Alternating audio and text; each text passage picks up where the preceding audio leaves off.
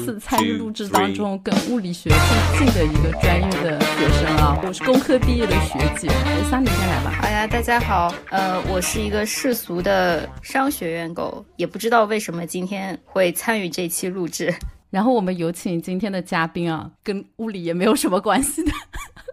大家重磅期待，以为嘉宾是物理学专业的，谁知道我们反其道而行，找个更远的。大家好，我是跟物理毫无关系的医学生，但是是本群唯一的智性恋 Rachel。没有唯一吧？桑尼也很智性恋的。算了算了，我甚至不确定桑尼恋不恋。我我觉得他可能只是恋丑，并没有智性恋。谁选的火术？自己站出来。啊，然后啊，我们这三位聚集在此，就是因为前一段时间《奥本海默》这部电影看完之后，勾起一些我们小时候或者是成长过程中 对物理的一些又惧又爱吗？有爱吗？有的还是有的，反正激起了一些表达欲嘛。对，然后就虽然可能没有太多人对这个感兴趣，我们还是要强行聊一聊。然后可能相比别的节目聚焦于《奥本海默》这部电影啊，我们可能更关心除他以外的其他的一些跟量子物理相关的物理学家们，讨论一些跟量子物理相关的趣闻吧。希望有正儿八经量子物理学背景的人退出本期啊，先套盾。那日常环节，我们还是先聊一下《奥本海默》这部电影。吧，看一下大家怎么被激发起这次的表达欲，愿意克服自己巨大的恐惧。我确实二刷，但是我二刷的理由吧也是很尴尬，就是我第一遍真的没有把人认全。就是我第一遍是跟一个姑娘去看的，就我们是常规的电影搭子，然后这个姑娘呢，她就是那种比我还脸盲的人。然后我看到一半的时候，我就问她说：“你知道这人是那个钢铁侠吗？”然后她就整个人震惊了，说：“我这人是钢铁侠。”哎，我刚刚就想问，你们是看到什么时候知道他是钢铁侠的？我第一眼就认出来了。那我没有，就前面他去接奥本海默的全过程我都没有认出来，直到就是 奥本海默去找那个爱因斯坦聊天，然后他不是在那个门前，就是房子前看着他嘛。嗯。这一幕似曾相识，就很像复联的某个镜头，你知道吗？然后我突然看着说，哎，这不是钢铁侠吗？他很像啊。我已经是一个很不脸盲的人了，就是我对于欧美的这些演员已经不算脸盲了，但是这个。电影真的就人物太众多，很多都是大科学家，你就是知道这个名字，然后你又知道他大致长什么样，然后你要把演员的脸跟你想的那个脸对上，然后反正我到最后就真的晕了，所以我又去看了第二遍。那桑尼呢？我我因为是曾经的诺兰脑残粉，嗯，虽然就是在敦刻尔克和信条之后，我对曾经的自己产生了一些怀疑，就是现在也没有无脑爱诺兰了，但是因为对奥本海默这部电影本身的一个。期待，而且点映的那个分数也很高，所以我还是去看了。然后呢，因为我大概知道会是这样的，就是会出现 Rachel 说的这个情况，所以我在看之前先去刷了那个木鱼水星的，就是 B 站那个木鱼水星的映前的那个准备。木鱼薪水吧？薪水吗？哎，真的是木鱼水星哎，我念错了好多年。反正我就是在豆瓣刷了一个对这部电影的一个映前的准备的小视频，所以我大概对于历史的环境以及里面将会出现的一些人物都是大概清楚的，所以我去看的时候就没有任何脸盲的问题，所以我观影的体验还是非常不错的。就总体来讲，它是一部片长还是蛮长的吧，对吧？呃，电影，但是我觉得没有什么尿点，而且他这个诺兰这次又用了一个他比较惯常的正反两条时间线，就他每次都会在时间线上去做一些拍摄的手法嘛，他又用这样的一个时间线的拍摄手法，巧妙的把它串在了一起，那你就不觉得这个电影非常的冗长，就是基本上还是愉快的看完了这部电影，甚至我觉得后半段更精彩一点。对，我觉得在原子弹爆炸之前的那部分啊，就一直到爆炸为止的这部电影，给我的感觉。就很像模仿游戏，就我不知道你们看过没有。嗯，看过。就模仿游戏不是也是讲二战期间，然后也是一群科学家。哎，其其实他是有主要人物的，主要就是图灵破解那个德国的那个密码嘛。整个风格和感觉就很像，就一个神经质的科学家，然后和他的一些同事之间怎么为了一个 世界和平的目标，打败敌军的目标努力。然后后面模仿游戏不就讲图灵因为他的性向问题，奥本海默是因为政治问题，完全不同性质，导致这个两部片子的调性就不太一样嘛。我觉得后半段主要就是把。这个电影变得复杂了一些。模仿游戏说白了，其实还是一个比较简单的科学家的自传，对，还是个比较简单的故事。偏图灵本身的一些成长啊、人生际遇啊，还有整个这种悲剧的走向。但奥本海默就虽然名字叫奥本海默，但其实他本人的戏份是不是就跟张艺兴在《孤注一掷》里的戏份差不多？也没有，这个还是重一点。张艺兴还是没有资格站在这个舞台上的。一些不恰当的类比，你怎么能这样来来评价我们那个什么奥本海默的这个演员？是我们诺兰的他的缪斯，拿张艺兴出来跟他比较。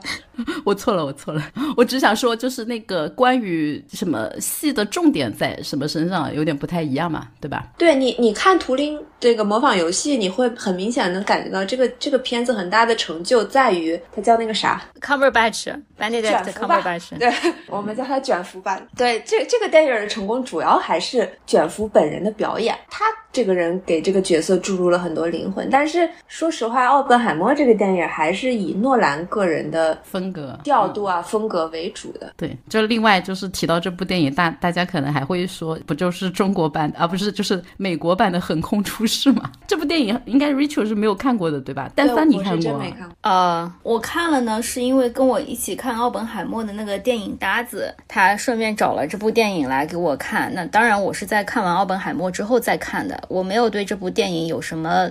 太多的预先的这个期待值啊！虽然这部电影呢，就是被捧到一个很高的位置，并且在奥本海默之后又红了一把，这个叫什么？更适合中国宝宝体质的奥本海默，又因为它带上了一些时代的滤镜，讲的是中国两弹一星的元勋科学家邓稼先的故事，因此获得了非常高的评价。他在豆瓣上面的评分是比奥本海默要高的。但说实话呢，这部电影就是对我来说，时代确实是有。有点久远，你把它作为一个电影来看的话，我认为是不太合格的。就不管是它的这个拍摄的手法，还是说我我不会去批判这些老戏骨的台词啦。但是就因为我看的那版是没有字幕版的，我很多时候其实是真的听不清他们在说什么。我我能够理解大家看这部电影的时候其实非常热血沸腾的，因为横空出世就是中国那个时候造原子弹和你看奥本海默这个时候造原子弹是完全不同的一个心。态，因为这个在中国当时造原子弹的时候，是在非常非常艰难的情况下。就首先在政治和军事上是有外来非常大的这个压力的。就美国那个时候一直在用核威慑我们，那我们就是要在非常短的时间里面赶快把它造出来。然后那个时候苏联的科学家一开始是说要来帮我们的嘛，那后来两国关系破裂了之后，他们就撤走了。那个时候世界上没有任何一个人会相信中国能造出这个东西来。又碰上中国那个时候经济又不太发达，后来碰上了三年自然灾害。害就是在所有的外部环境都非常不利的情况下，电影里面其实会去讲，就是科学家们完全是用算盘在打的。我我不知道那个时候就是中国真的是不是只有一台超级计算机，但在他的这个台词里面说的是只有一台计算机，而且有很多其他的项目要在算，所以根本就不能给他们用。他们就是找了一批科学家过去，然后用穷举法在打算盘，就是用人力来对抗机器。就整个电影全部都讲的是中华人民这种无限奉献，然后。用血肉之躯去追赶科技，然后抵抗自然灾害，这个感觉还是个爽片。就是，但是跟奥本海默它不太一样。虽然它一开始也是有一个政治和战争这样的一个背景的。这个电影不是很多时候会把奥本海默评价成那个普罗米修斯嘛？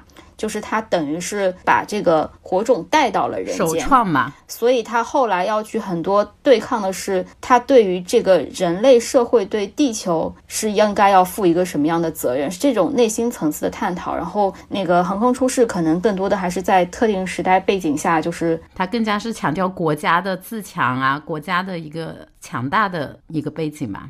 是的，但但是他们两个电影就是有有一个比较有意思的点，就是它都是有一个核心科学家嘛，就号召了其他的一批工工具人科学家，然后还有一个军人，就这个军人是负责保障他们的后勤，然后还要负责这个地方的一些供给啊，就是军事等等的。然后这个就是我觉得很多时候你很难不看着看着就磕了起来。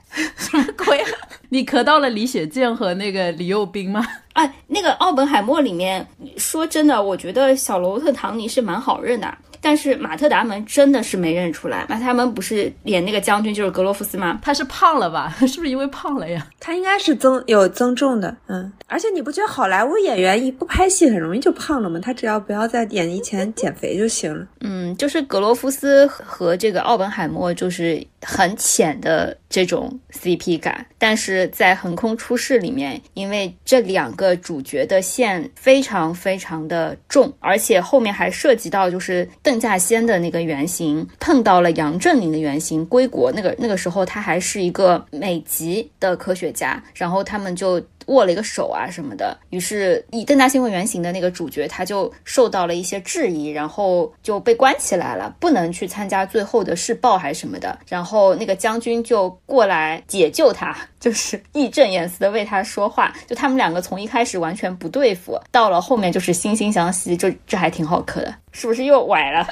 爷爷卖腐，要是放到最近几年来，可能真的又能吸引一批 CP 粉了。最后要说一点，就是虽然奥本海默如此的，在现在这个时候，他的拍摄手法、他的电影技术工业都非常的发达，但是在有一点上面是横空出世做的比奥本海默好很多的，也是奥本海默被诟病的，就是对电影里面女性角色的刻画。在横空出世那个电影里面，上一批科学家的时候，都是男性和女性都是有，而且所有人都是平等的在那边算。算算盘，那个年代比现在男女平等多了，因为那时候是最强调女性能顶半边天的时候。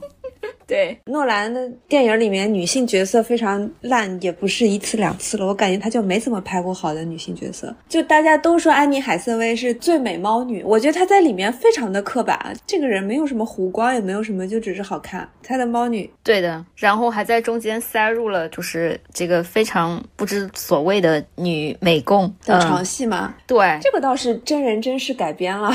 对奥文海默的性格塑造到底起到了什么作用呢？就是说他精神更。分裂了吗？就这个女共产党员，应该是在他的就奥本海默本人的感情史里面是一个很重要的角色，就是追求了人家三年，然后人家也不同意跟他在一起，但是又跟他睡，好像是奥本海默求婚求过两次都没有同意，后来又跟凯特在一起的。就他本人确实就是一个感情生活有点混乱的人，这这个是没有什么歧义的嘛，对吧？就不管是婚内出轨还是勾搭别人老婆，都是确有其事。反正我觉得这两个床戏没有没有那么没必要了，还是。是他感情生涯很重要的一一个一环，这是不需要床戏来补充这个感情，倒是可以可以讨论一下。但这个人我觉得还是需要拍的，主要是因为他不是当时和芭比一起联合宣传搞了很久嘛，然后你以为他有一些女性主义吗？就是不知该如何形容。虽然芭比也被骂，但那个宣传不是他主导的，一直是芭比方面的就是宣发团队主导的，他们只是配合。那真的，你不得不说，在上映之前，所有人都对奥本海默寄予厚望，觉得芭比是来蹭奥本海默的。结果现在就是芭比就是横卷全球票房，除了中国以外的所有市场的票房，然后带飞奥本海默啊。中国也没有对奥本海默怎么样了。中国现在就是我们本土电影的时代，我们吊打他的是那个什么孤注一掷和和和什么那个电影叫什么我忘了，不好意思，朱一龙的那个电影啊啊，消失的他，对啊，消失的他，桑尼的趴已经结束了。嗯，我们结尾结在孤注一掷上嘛，感觉有点奇怪。对我们前面其实聊的这一趴整趴都是热身环节，都不是我们这期节目的重点。天呐，热太久了！就这部电影的很多点，我们其实都不展开讨论了，因为这就是个电影，看过也就看过了。我也觉得没有什么好讨论的。嗯，就是大致就是，呃，形式还不错，也还比较精彩，然后女性角色非常扁平，没有了。其实看这部电影最大的乐趣就在于我在里面找一些我认识的物理学家，比如说，哇，这个爱因斯坦好像啊，这个费曼帅不帅？跟我印象中照片那个帅哥费曼，呃，看看哪个更帅。怎么费曼镜头这么少？对对对，我当时也是这种感觉。我我感觉我全程都在看，就是我认识的物理学家在里面出现的分量到底有多重？海森堡是不是完全没有出出现啊？海森堡一开始他在欧洲游历的时候有看到吗？有啊啊啊！有年轻版的，好像是有年轻版是有的。所以我们就进入我们今天的正题，通过这部电影，就是我们回想起一些我们以前就是不管是从书里面啊，还是从课堂的老师的嘴里面，或者自己从课本的插图里面认识的一些物理学家，更聚焦一点就是量子力学、量子物理方面的著名人物哈。看这部电影会想起那个有一本也是一个金融非物理学专业的一个，他是金融还是？你说谁啊？曹天元啊？对对对，就写量子物理史话那本书的那个人嘛。他他那本书，我一直把这本书的名字记成了《上帝掷骰子》嘛。最近就是温习的时候，不是有时候没时间看，就点了语音播放嘛，才发现他说的是“上帝之头子”吗。不是，我跟你讲，这不是你记错了，是你语文差。对不起。聊聊回就是我我提到的这本书吧。虽然我们高中、大学教育里面，我我可能多多少少还是受到一些跟量子力学相关的，或者是有一些它辅助的那种数学的课程啊。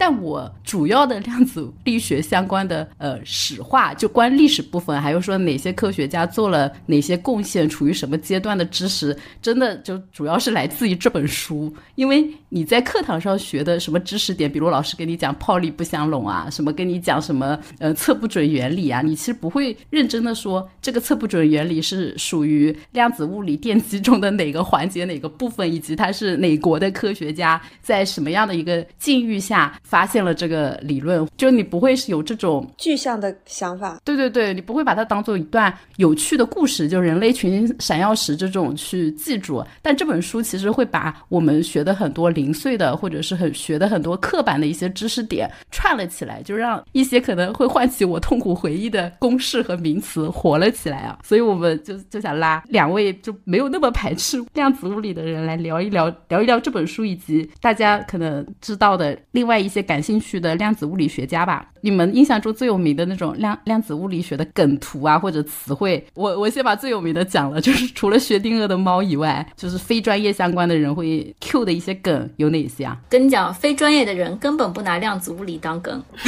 有的吧？还是哎，我我这里可以 Q 一个我最近看到的，就是月下的那个女神合作赛，瓦伊娜是请了那个任素汐嘛，然后表演完之后，马东就问问任素汐说：“你。”你们平时就是你跟瓦伊娜之前排练的时候，你们都聊什么？任素汐说量子纠缠，怎么有一种中年爹味男聊天的时候才会聊的感觉？我估计这个量子纠缠说的是大刘那个量子纠缠吧，两个质子的量子纠缠吧。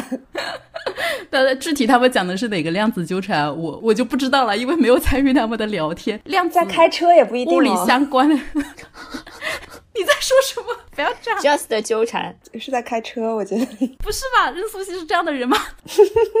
不要这样，不要这样，不要这样！我想说，可能大家对量子力学没有很懂，但我觉得生活中还是会经常玩一些相关的梗的。电影里面最常 Q 到的就是量子世界嘛，所有的平行宇宙什么的，呃，不管是正儿八经的科幻的电影，还是说像漫威这种，不要提蚁人，蚁人不配。就是他们很喜欢用这些设定嘛，然后就很自然的过渡到各种平行世界啊，对吧？平行宇宙啊，还有什么妈的多种宇宙。他不是经常会有一些画面，就是他们要怎么投射到平行世界的另一个人物身上，就那个人就会模糊一下嘛，就感觉好像处于波的这种塌陷状态什么的。我来给你补一下量子纠缠，你现在随便搜一搜量子纠缠，在那个什么社交媒体上，你就知道大家在讲的量子纠缠是什么东西，到底什么东西啊？小红书最火物理热词“量子纠缠”，然后大概就是跟心灵感应是一个东西。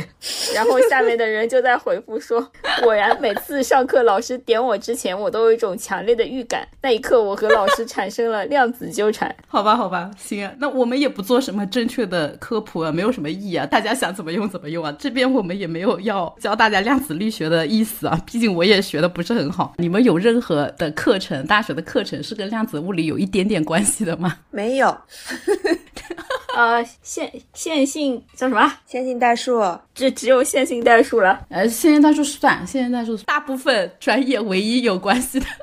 毕竟我是一个没有上过大学物理，连那个什么呃考研都考数四的这种专业，你让我除了线性代数以外，还跟量子力学产生什么关系，有点太难了。我连线性代数都没有学过，我们只学过一个学期的高等代数、高等数学，然后就没有了。然后我也没有考过研，我也没有考过博，值的博。对对对，直的博。就从此以后啊，我们大一的时候学过医用物理，医用物理，对，告诉你 X 光的呃，就是 X 光和 CT 的基本原理是什么，然后你通过什么公式算出来。这应该才是跟量子力学最近的课，可能还比线性代数更近一点。差老远了好吗？它是量子力学的应用啊，对不对？没有量子力学，怎么有激光、有 X 射线？我们又不管 X 光是怎么射出来的，我们管的是 X 光通过人体，因为人体的密度不同，然后有一定的衰减，然后有一个大概只是一个二元一次方程之类的东西就算出来了。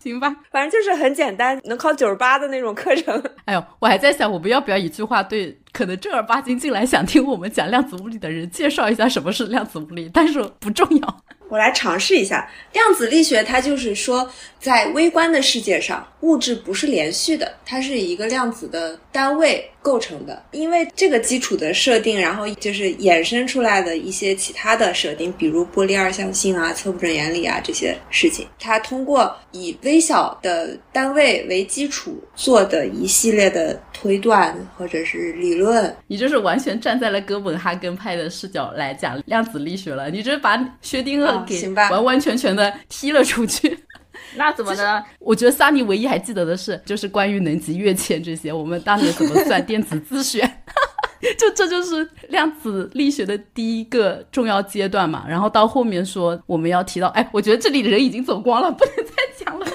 不是，是这样的，就是这里的人如果还没有走光，可能就是就开始在评论里骂我们乱讲。对，是的。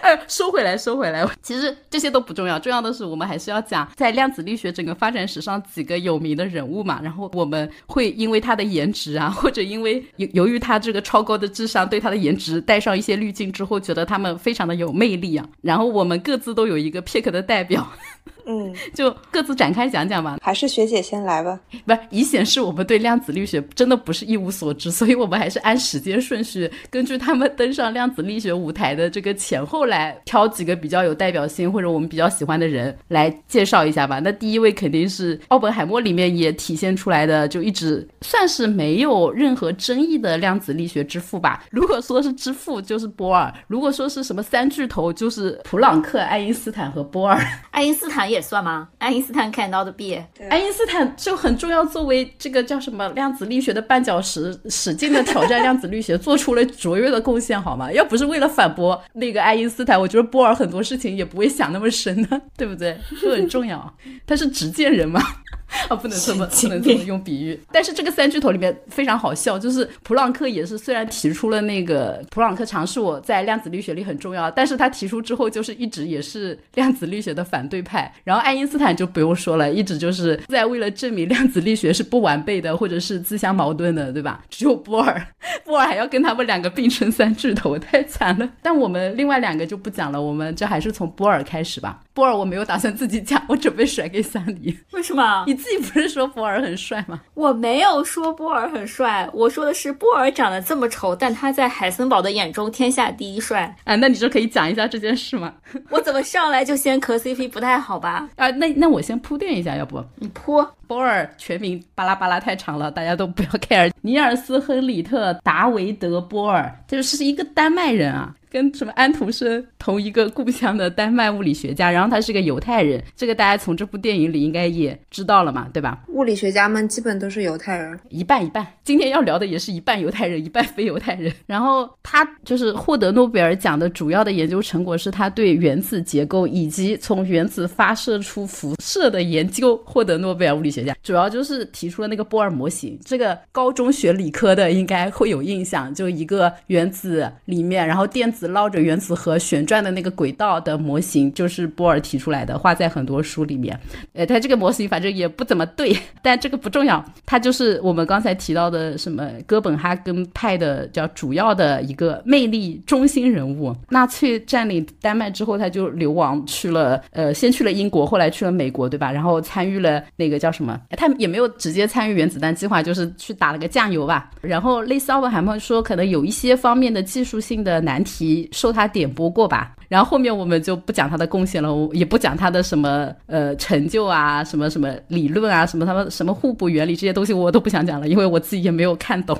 我们就主要让那个桑尼来介绍一下他对波尔感兴趣的点啊，也不是我对波尔感兴趣的点，就是因为我们刚才也讲到了，就是学姐一开始讲到说，如果你要讲量子力学的话，他作为量子力学之父嘛，而且他其实是开创了这个哥本哈根学派吧，你后面能想到的很多名字，其实都是来。来自于他的麾下，或者说在他的这个所执掌的这个学院里面学习过、科研过、共事过，呃，其中包括他的迷弟之一就是海森堡。波尔可能最著名的其实就是他跟爱因斯坦的三次。针锋相对的科学的争论嘛，然后最终都是以波尔的全面获胜而告终嘛。爱因斯坦在他的科学生涯的后期，其实一直致力于这个对抗量子力学确定性和不确定性的争论。对，就是上帝是掷骰子还是不掷骰子这个事情上来进行讨论嘛。嗯，你如果去看这个呃《上帝掷骰子嘛量子物理史话》这本书的话，你会看到中间有很多人，就是虽然是名气很大的科学家，但他们脾气都非常臭，私生活都非常混乱。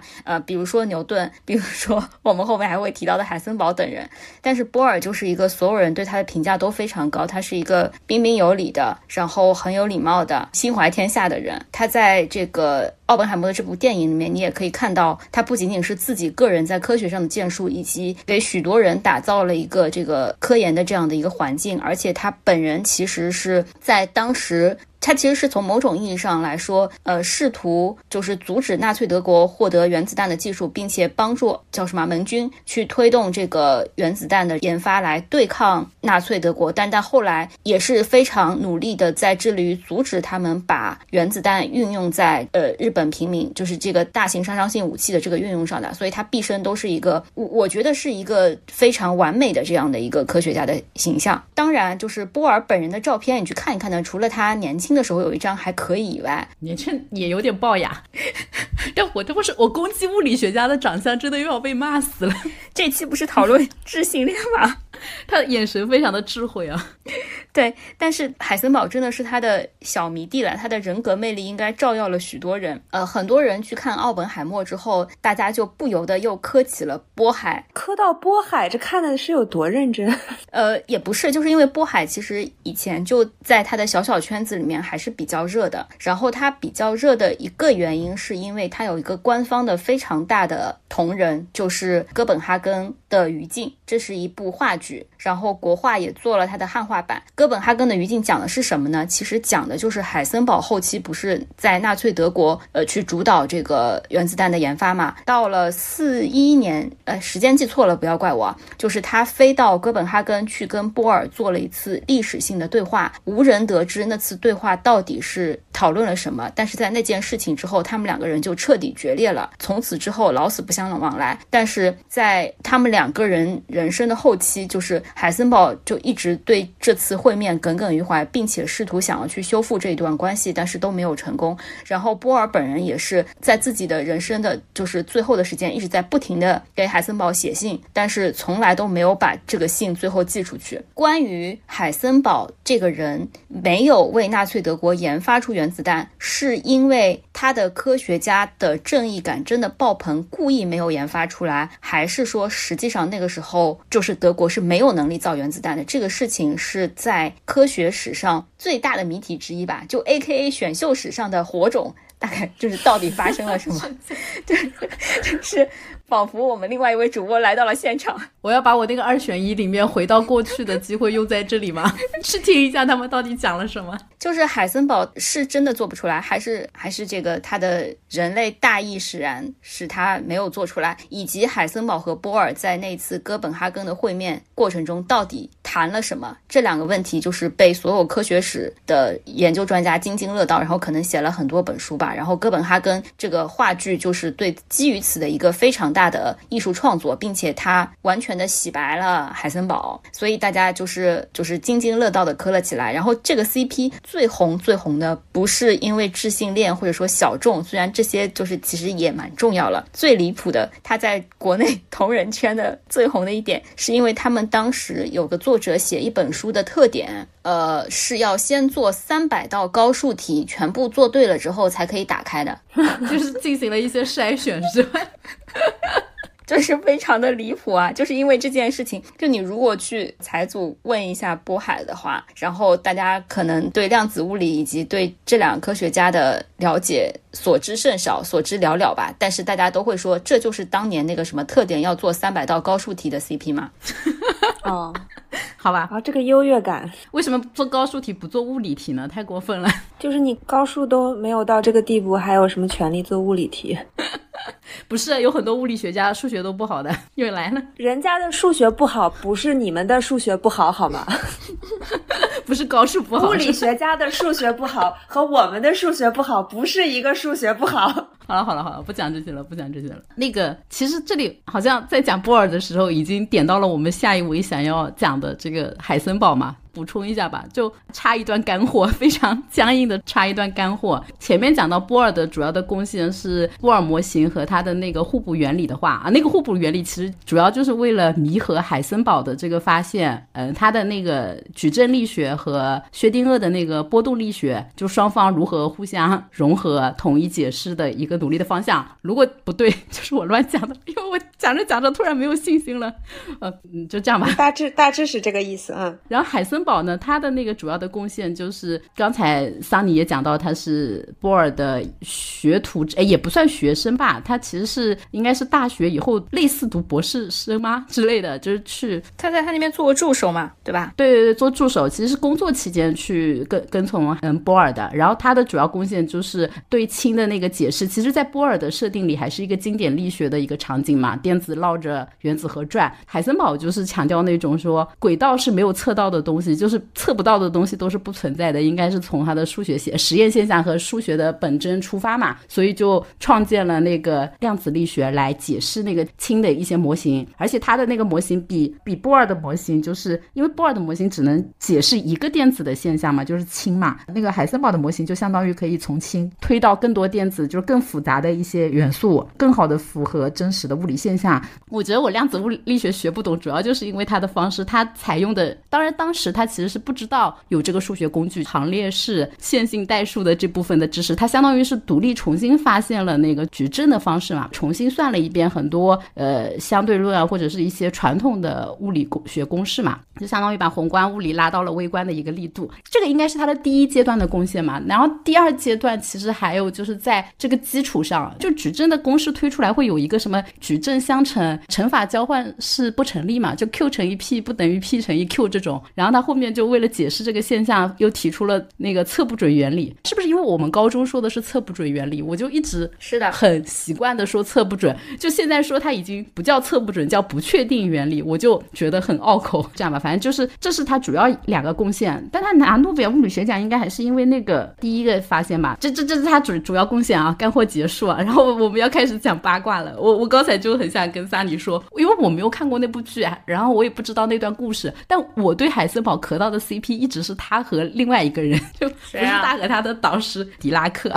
而且迪拉克很帅哎，你来讲讲嘛，我们来 PK 一下。他们俩几乎是做同样的东西的吧？迪拉克也是那个哥本哈根派嘛，但他自己也有自己的其他方面的贡献。然后量子力学这个方向，他其实就是因为数学好，就是他把那个海森堡的那种很复杂的，哎，矩阵真的是一个巨难学，就是我觉得数学系的人可能也没有多少人能算得很快很明白的一个东西啊。他主要贡献是做了一些推导，然后证明了那个呃矩阵。力学和那个波动方程的一些推导关系吧，如果我没有记错的话，但这些也不重要。就是狄拉克，他可能是。这种量子物理学家里面为数不多的 I 人，就是非常的自闭，然后非常的 I 人，然后很不爱讲话。我记得有一段故事是说，嗯，说什么有一次日本的学术会议上，然后两个人因为就是都比较年轻，他们应该都是二十几岁，然后未婚，然后就经常就会凑在一起嘛。然后在晚会上的时候，就是海森堡就是那种就非常的社牛，然后各种跟女孩子跳舞，然后迪拉克就是那种很内向的 I 人，然后就坐在旁边一句话都不说。迪拉克就问他说：“你为什么喜欢跳舞？”然后海森堡说：“这个有那么多好女孩啊，就是跟这些好女孩们跳舞是一件很有趣的事情。”迪拉克想了很久，就说：“为什么你有办法在一开始就知道她们是好女孩呢？可能这个故事只是为了说明迪拉克很 I，但我磕到了。”对不起，这都能磕到，牙口有点硬，但是他们是关系很好的人。就是我，我不得不说，你你稍微磕一磕我们波海吧。海森堡对波尔的这个迷弟，所有东西都写在他自己的自传里面。但是我磕不了，年纪差太多，智性恋管什么年纪啊？连外表都不管了，你们还在这管年纪？你一个颜狗，不要在这儿搞智性恋。对的，你说因为他长得帅这一刻开始，你的这个可信度就直线下降，合理怀疑你就是看了一张照。照片开始脑补啊，好好好，就这样吧，放弃卖我的 CP，嗯。就是海森堡是一个，我觉得他一直以来就是普通科学家文笔，然后在他写自己的这个也不算传记吧，他不是写了一本书嘛，就是我不知道他这个算是传记还是他的一些科学论点，然后他中间会写到说他是怎么认识波尔的，然后他用的话是我的科学生涯从那一天才真正开始，倒是也没有什么文笔了 也没有 get 到什么歌点，就大家互相卖不出去安利，那算了，那要不然你们来磕波尔和爱因斯坦。我也无所谓的。波尔跟爱因斯坦我比较好磕，就叫什么索索尔什么会议啊？索尔维会议吗？啊，对，就是二七年那个大合照那个。我忘了是这一次还是哪一次，就是讲爱因斯坦和那个波尔就是讨论量子力学嘛。然后就是每天早上，爱因斯坦想出一个很难的证明量子力学不完备或者有错的一个假设的思思维实验之类的，把波尔难住。然后大家就开始一起吃饭啊，干嘛？然后讨论。然后到晚上的时候，波尔就开始信心满满的驳倒他说：“这个因为你忘了考虑什么什么东西，所以我这个是成立的之类的。”就这样搞了三天三夜。你不觉得这才是智性恋的巅峰吗？而且他们是双向奔赴。啊，那个海森堡这个明显后期就是单相思了，就后期我感觉布尔已经完全不鸟海森堡这个人了。不是还给他写信了吗？只是都没有寄出去。这不是很好磕吗？他他觉得海森堡的研究方向可能还是有一些问题。他关注他写的每一篇文章，他有很多要跟他说的话，全部都写在信里面，最后一分也没有寄出去。哦，这这一波我占桑尼，这个确实可以磕一下。但是爱因斯坦是这样的，我这样想起来很像波尔的那个什么瘦妈，但是瘦瘦腹围。但是是这样的，就你刚才说的这个事情是爱因斯坦不是有一个忘忘记是哪哪一届了？就是爱因斯坦就是想了一个那个叫什么光子核的那个实验，对不对？就是说什么有一个光子从那个盒子里面箱子里面飞出来，那个波尔那天晚上又回去又去想了一些别的东西，然后回来驳到了那个爱因斯坦嘛。然后那个波尔是在他去世前的最后的时刻，他是在他的黑板上画了那个爱因斯坦的那个思想实验，然后好像还在思考这个东西，真的。那那说明是他爱爱因斯坦深一点。呃，不重要，不重要，这一趴可以结束了，太多了。好，那我们要 Q 到下一个人了。目前为止，我们介绍的都是哥本哈根派啊，然后站在他们反面的只出场了爱因斯坦。那接下来这个我们要讲的，其实他应该是量子力学界最有名的，就是科普量子力学做出了卓越贡献的人。所有没有听过量子力学的人都听过他这个薛定谔的猫这这句话，不管懂还不懂啊，他万万没有想到，他提出薛定谔的猫这个思想实验是为了证明是量子力。力学是错的，反而因为这个东西可能成为了量子力学最好的科普小故事吧。这个人就是埃尔温·薛定谔，这也是我刚才说的海森堡不用讲，他肯定不是一个犹太人吧，对吧？海森堡不是犹太人吗？海森堡当然不是，他如果是犹太人，纳粹怎么会让他造原子弹呢？你想想这个道理，他只是一个普通的德国人。哦，他只是一个普通的德国人，不不普通吧？德国不是说自己是什么高贵的日耳曼民族？哦，行吧。然后薛定谔就是在量子力学举足轻重的几个科学家里面为数不多的，也是非犹太裔的一个物理学家。然后他是一个奥地利，应该是吧？原来是奥匈维也纳，后面没有奥匈帝国了，所以就变成奥地利。他的那个方向就是他的那个什么波动方程，相当于是从传统更加传统的那个波的视角出发，但同样能解释矩阵力学能解释的那些实验现象嘛。然后他的物理学奖应该也是因为发现了原子理论里很有用的新形式，就是所谓的薛定谔方程嘛。但这个东西我们也不 care，我们对他最了解的点就是他一定不是个爱猫人的人，不然他不会拿猫来举那个所谓的那个思想实验，就是在一个盒子里放一只猫，然后如果是通过什么原子的什么裂变反应啊，然后通过一些装置触发一瓶毒气，然后这个猫到底是死的还是活的之类的，就是为什么我刚才说迪拉克和波尔是那种什么为数不多 品行端庄、就是洁身自好的人，薛定谔就又是一个反面。薛定谔，我就知道你要说薛定谔就是一个有很多情人的人，然后他好像有一些改编剧啊什么的，都会写他那几个呃著名方程文章的那一年，什么去度假，然后没有带他老婆，而是带了一个不知名的情人，然后这个情人的身份就一直没有被公开，以至于就是有很多类似像刚才那个波海的那那个不解之谜的一些。探讨啊，然后他跟他妻子的那个两个人有点像什么开放关系，各有外遇，但是最后还是就是和和美美的过完了一生，用这个词合适吗？就就感觉薛定谔除了他的猫，大家也没有什么想展开的。就是你，你能否为完全不懂物理的朋友们来解释一下薛定谔的猫的这个事情呢？不是，我觉得有人会看吗？其实 没有啊，我觉得用猫开玩笑的人也不会真的懂这是什么的。对，就是我我我本人确实不知道，我可以讲一下我的认知，然后你可以告诉我是对的还是错的。就是它这个猫在盒子没有打开的时候，它是属于一个不生不死的叠加态，然后当它打开的时候的一种可能性就就探缩了，就只剩下了另外一个状态，是这样吗？对，就是这样，就是这样，垃圾。薛定谔举这个例子，他其实是想揭示说量子力学的这个理论是很荒谬的，因为他觉得有一个客观事实存在，这个猫不应该由人看不看它，就是有没有一个第三者去看它而决定它是死还是活。你如果说一个原子或者啊一个电子，它在通过双缝干涉前，它是一个什么叠加态，就大家不觉得有什么。虽然我想不出来，但就这样吧，也没什么，就解释不通就解释不通。大家觉得它能用，就是有可能。但是当他做了这个比喻思想实验之后，把这个微观层面的东西放到宏观的一个，尤其是猫这种大家都很喜欢的生物上，大家就会觉得这个东西直觉上的不对。就怎么可能一个猫是不死不活的呢？就在你没有看它的时候，原子的裂变已经发生了的。时候，它怎么会既死又活？但如果用量子力学的理论解释，它就是在你没有看的时候是一个叠加态。当然，后面就是有很多量子力学的发展，有很多方向去解释这个事情为什么是合理的，或者是它为什么在宏观层面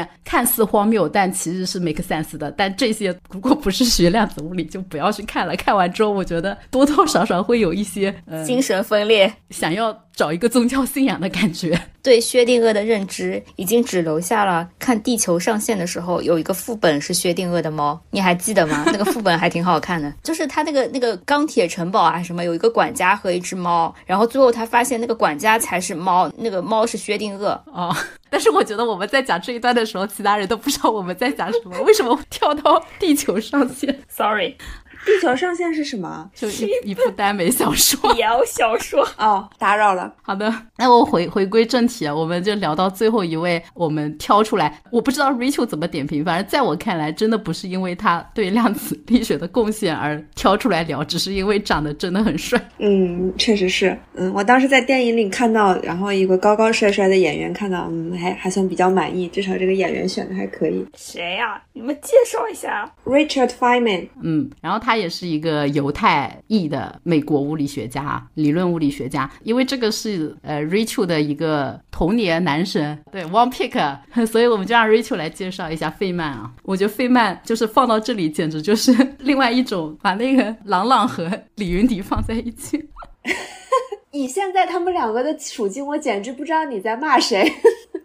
哦，对不起，就我就是觉得，可能费曼跟前面几位比没有那么有代表性，但真的就是因为人格魅力、长得帅。后面让 Rachel 来介绍一下吧。呃，费曼是就是我在高中还懂一些物理的时候就比较了解的一个物理学家，被称作是呃有史以来物理学感觉最好的人。这个评价就非常的玄学，他不是什么数学最好的，他也不是什么贡献最大的，他是感觉最好的人。比如他一开始得那个诺贝尔物理学奖的是电子量子学吧，他做了一个解法，什么路径积分表述，对量子电动力学上，它是描述描述的方法。然后有一个著名的费曼图，就是在不做数学的计算的情况下，他怎么描述这个电子的之间的能量交换。然后这个他就跟另外两个科学家，他们相当于是三个人以不同的方式同时描述了这个现象，然后三个人就一起得了一个诺贝尔奖。他这个人容易被人喜欢，一个是他是真的长得帅，我们有那个 show notes 的是吧？此处放上一张照片，就他他确实是帅的。其实奥本海默本人也是帅的，演员长得有点奇怪。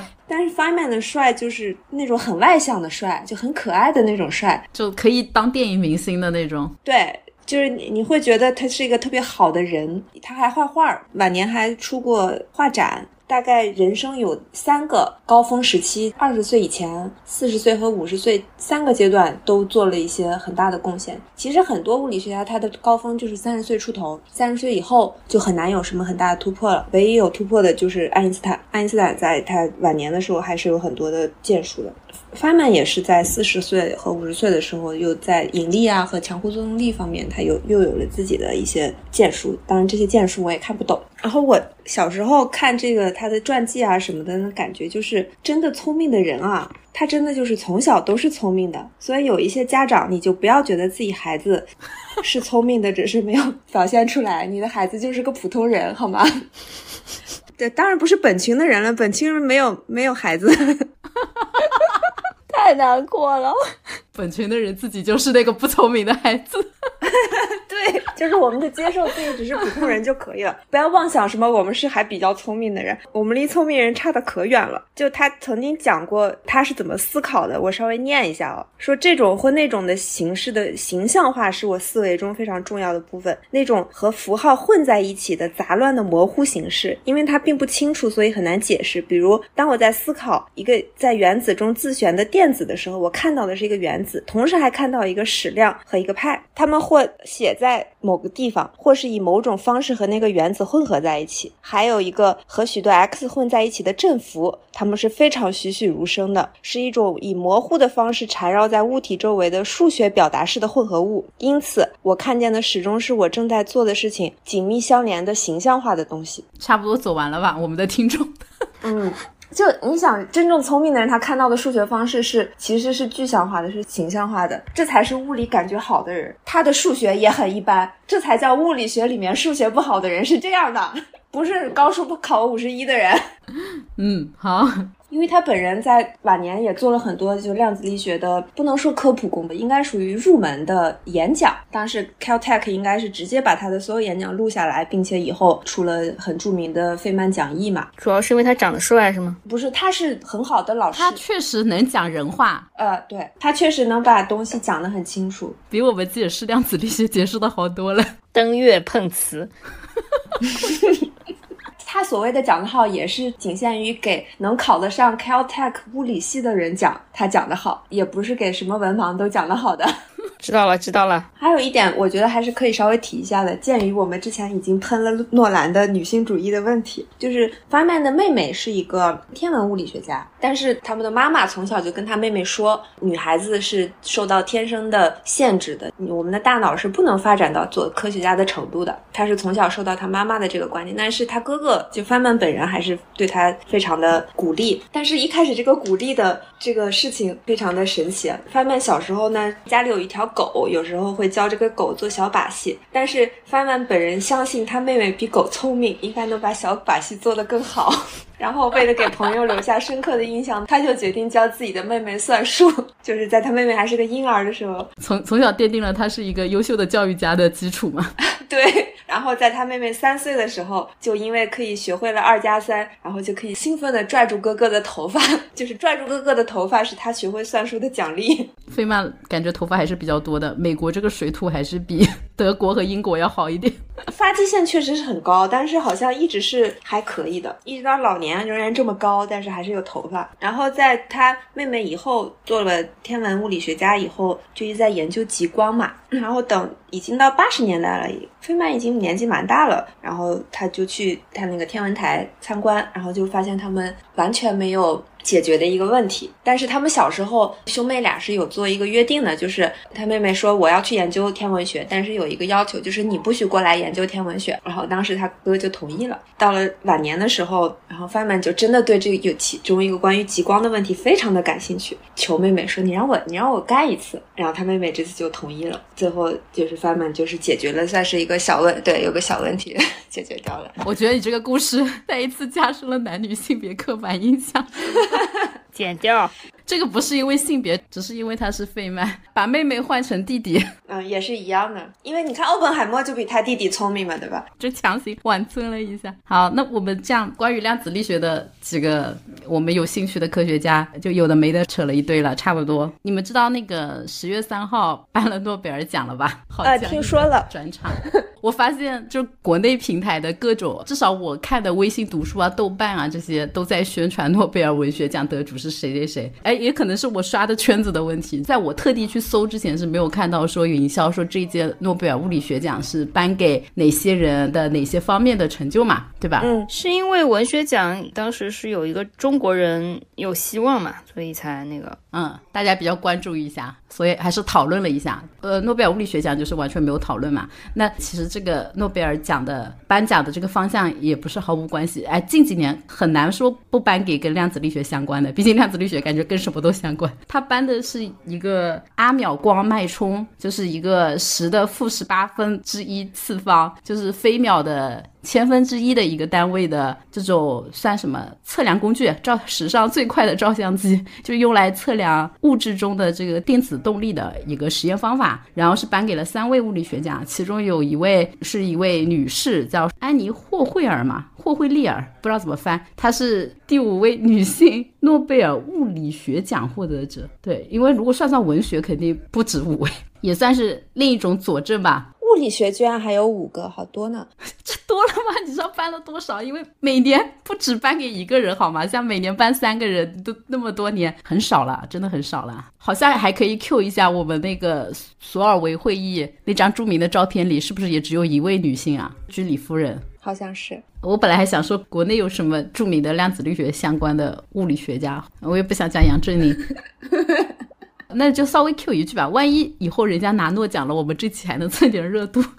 我在想什么？你刚才不是提到理查德费曼有很多贡献嘛？其实他也是最早提出那个量子计算机概念的人嘛。然后我们中国可能唯一一个在世界上有点名字的量子力学相关的一个科学家就是潘建伟嘛，他就是物理层面的建了一个有并行计算能力的量子计算机，名字叫什么？完了又要搜一下了。记性不行，什么九章之类的那种什么？对，是的，他那个计算原型机名字就叫九章，非常有古风的。哪两个字啊？九章算术的那个九章啊，那个。对，那最后我们不知道算什么的，散装聊一下这个量子力学相关的一些物理学家小故事，就到这里吧。我们最后喊个话，大家结个尾。三里想好，三里先开始啊。其实我已经离量子物理，甚至说离物理都很远了嘛。但是当时看那个奥本海默的时候，我还是。非非常惊叹于这个我们非常熟知的物理学家们出现的这个密度，你很难想象它其实是在离你不远的那个那一段历史时期里面密集出现的，就这些大拿。然后我就总觉得说，好像这个呃如此星光璀璨的时期，好像已经离我们很远了。最近也没有感觉到在物理学上或者说基础科学上有什么大量的进步。虽然说人类药丸啊。对我，我我其实是不知道是基础科学的研究进入到一个新的瓶颈期，还是说现在大家都不太关注这些东西了，就是还是还是。对于那样的年代充满向往吧。就即使是瞻仰，我不知道我在喊什么，就这样吧。我大概知道你在喊什么，就是你会觉得现在我们周围可以看到的，好像离这些东西已经很远了，就是很久没有什么颠覆性的基础物理的进展。对。但其实真的回看历史，你从牛顿提出经典力学的力学一六几几年，到相对论去冲击了这个经典力学，其实中间是隔了两百多年，对，差不多两百多年。然后相对论和量子物理之间，量子物理当然到发展可能中间只隔了五十几年，嗯，不到五十年吧，啊，出现可能早一点。然后等它相对成熟的有个理论体系，差不多也四五十年。你真的从量子力学发展到现在，其实是不到一百年，对吧？嗯，觉得量子力学本身。还有很长的路要走，让它建立成一座像经经典力学那样的高楼大厦，还有很长的路要走。嗯，对，所以我觉得有可能是因为你觉得这几年科学日新月异，感觉发展的很快，但是那些发展的快的，其实都是一些应用科学。对，应用科学就是在当初量子力学基础上的应用上面逐渐完善。那它的理论的，就是什么时候会出现什么两朵乌云，然后再出现以颠覆所有人的这种。前沿基础科学学科上的进展，时间还没到。你的意思是说，它还都没有到阳光灿烂，然后一片形势大好年代。就等着乌云来，他现在自己还是替代前一座高峰的这个过程中，在探索，艰难探索。然后另外还有一个点是，我觉得当年啊，不管是跟牛顿同时代的人，还是跟爱因斯坦同时代的人，其实除了那几个科学家，还是有很多像我们这样的屁民，只会聊一些现在时下有什么上的剧啊，有什么著名的什么侦探小说。哎，爱因斯坦那个时候是不是刚好是那个叫什么福尔摩斯啊？福尔摩斯，对。对就是当下的人，他们关心的也不是这些我们现在后人看到觉得惊心动魄的变革，他可能也不关心牛顿力学怎么样，也不关心波粒二象性到底在吵什么，就跟我们现在可能也不关心最新发的文章怎么样，然后诺贝尔物理学奖又颁给了谁，而且像诺贝尔物理学奖也是颁给二十年前的成果，可能有一些事情在发生，但我们当下是看不见的，所以我们永远都只能看到几百年前的那种光辉，只能欣赏过去的群星闪耀，太近了就没。没有这种宏宏伟的冲击力了，那我们也不必如此自贬吧？对啊，那个年代确实是是一个过于闪耀的年代，我觉得现在完全达不到啊！一九二七年那张照片，你现在能凑得出来吗？完全凑不出来。嗯，我稍微有一点不同意啊。你比如说，像之前就韩国团队宣布他们发现那个高温超导那个事儿，其实还是非常容易引起广泛大众的这个普遍的讨论的。你你是说我们现在全部都是在发展一些应用科学啊，这个我我不否认，因为它离商业化的道路会比较近嘛。但是如果说有一些新的基础科学的推进，大家马上就会就它的未来的实现商业化的道路进行非常广泛的讨论。那现在又是这种讯息非常发达的时代，所以我确实觉得，我我同意从某种意义上来说，就是这个基础科学的发展，它其实是有自己的这个量变引起质变的过程，它没有到下一个高峰。但是我只是会对有这个周期性，我只是非常遗憾自己。好像只能回望过去，就是无法体会到周围的科学全部都在科学家熠熠生辉的这个感觉吧？嗯，可能不会有了，有可能后面熠熠生辉的就是 AI 人工智能。之前高晓松不是有个理论说，乱世才容易出大师，可能等到下一个乱世才能有乱世出诗人、文学家也就罢了，连出科学家也要乱世，是不是过分了？你看原子弹为什么这么着急？就不是因为二战吗？所以你还是不要处在这个周期里吧，平平淡淡看看选秀也挺好。啊，行行行，好的。我感觉讨论的发散，让让那个 Rachel 又很难喊话了。Rachel，你随便喊，要不行我把你剪到前面去。喊话就是你看那个奥本海默的时候，你还会想，就是那个年代的科学家还是有很很强的大局观的，他们还是会想，我做这个事情对这个世界的影响是什么样的？我造这个原子弹会不会打开潘多拉魔盒？这些事情，我觉得现在的人根本不会想。现在的人是很难把你做这个事情对于这个世界有多大的影响放在你是否在做这个事情的决策上的？我表达清楚了吗？我觉得还是分人吧。我相信，如果今天 C K 在的话，他可能还是能举出一些高尚的人的。哦，行吧，我是不行的，我也举不出来。我觉得现在的人也会给自己，至少他们会会 rationalize 自己嘛。你比如说。